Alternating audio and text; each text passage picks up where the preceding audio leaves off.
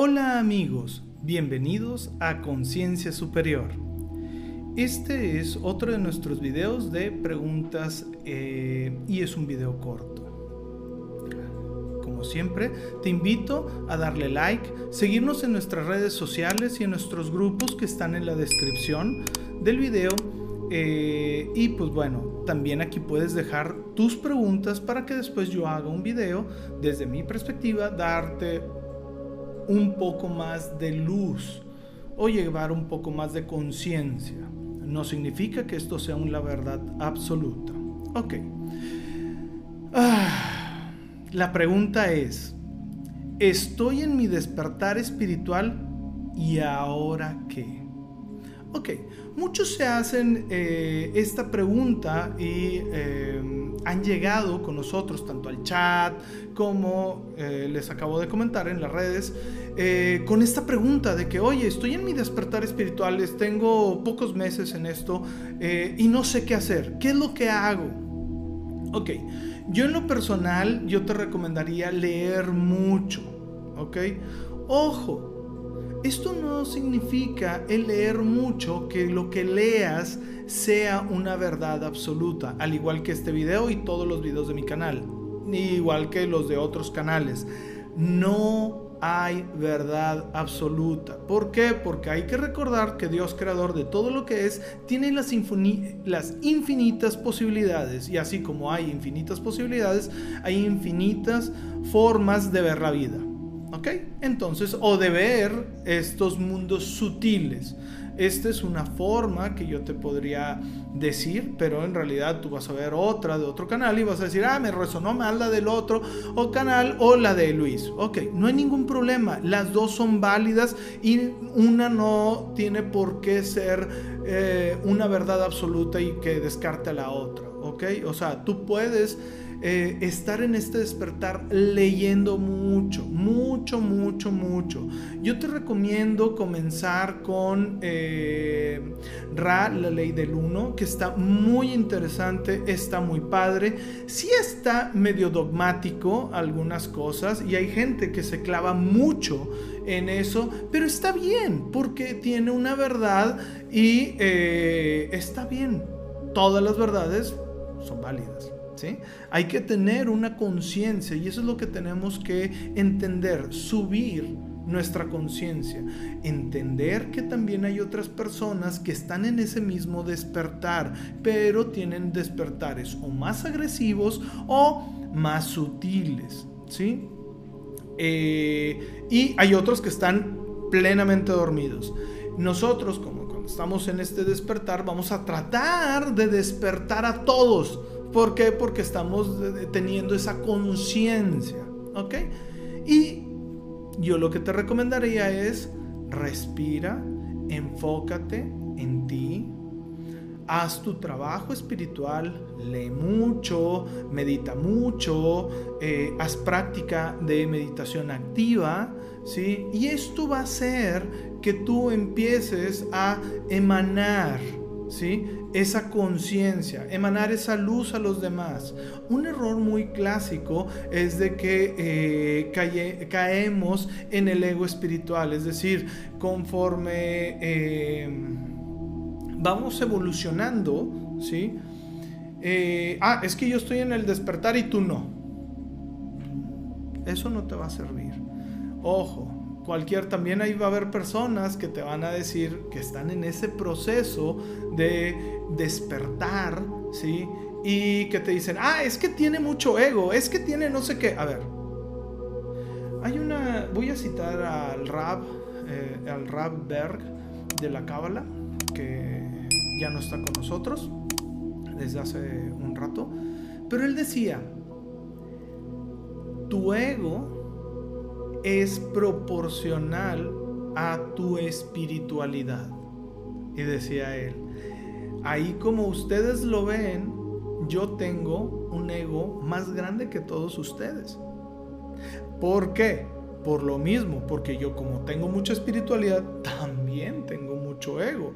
Porque hay que recordar que el ego es un eh, programa ¿sí? que nunca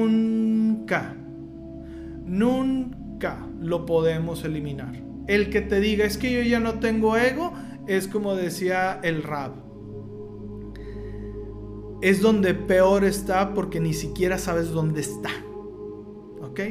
Entonces, imagínate que esta es tu espiritualidad. El ego siempre está un poquito arriba y te estás de cuenta que molestando. ¿Ok? Y eso, por eso eh, estar ahí, tú hace que tú crezcas y entonces él se va vencido en esa etapa y regresa más grande. Y entonces te empieza otra vez.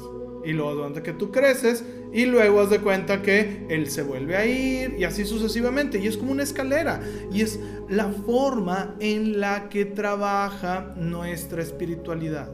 Otra de las cosas que nosotros tenemos, eh, o la forma en la que nosotros podemos ver esto, es de que nuestro ego está teniendo una función. ¿Ok?